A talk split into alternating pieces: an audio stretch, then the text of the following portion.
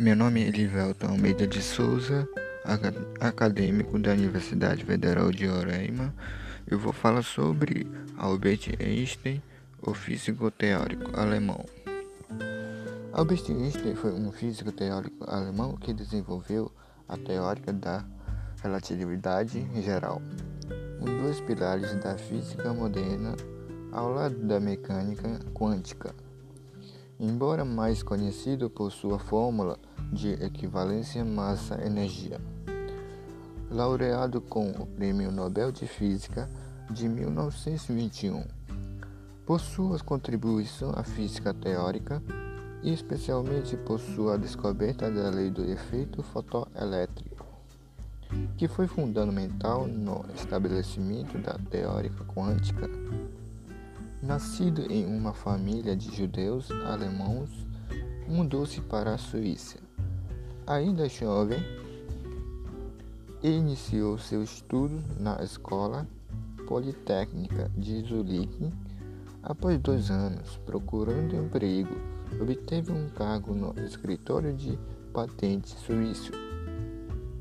Enquanto ingressava no curso de doutorado da Universidade de Zurique, em 1905, publicou uma série de artigos acadêmicos revolucionários. Uma de suas obras era o desenvolvimento da teoria da relatividade especial. Percebeu, no entanto, que o princípio da relatividade também poderia ser entendido para campos gravitacionais.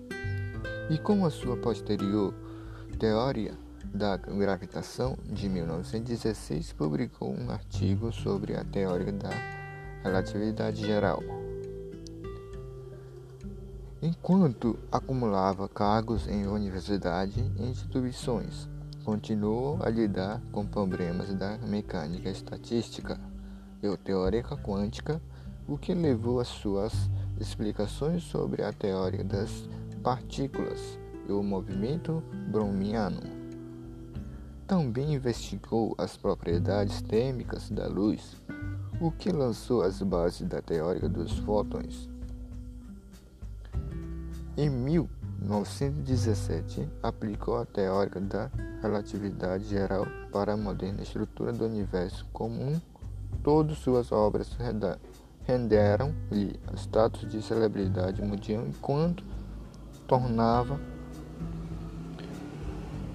uma nova figura da história da humanidade, recebendo prêmios internacionais e sendo convidado de chefe de Estado autoridades. Muito obrigado. Prometi isso, vou falar sobre Albert Einstein, que um filósofo alemão, é mecânica estatística e a teórica quântica que levou a sua explicação sobre a teoria de partículas e movimento browniano.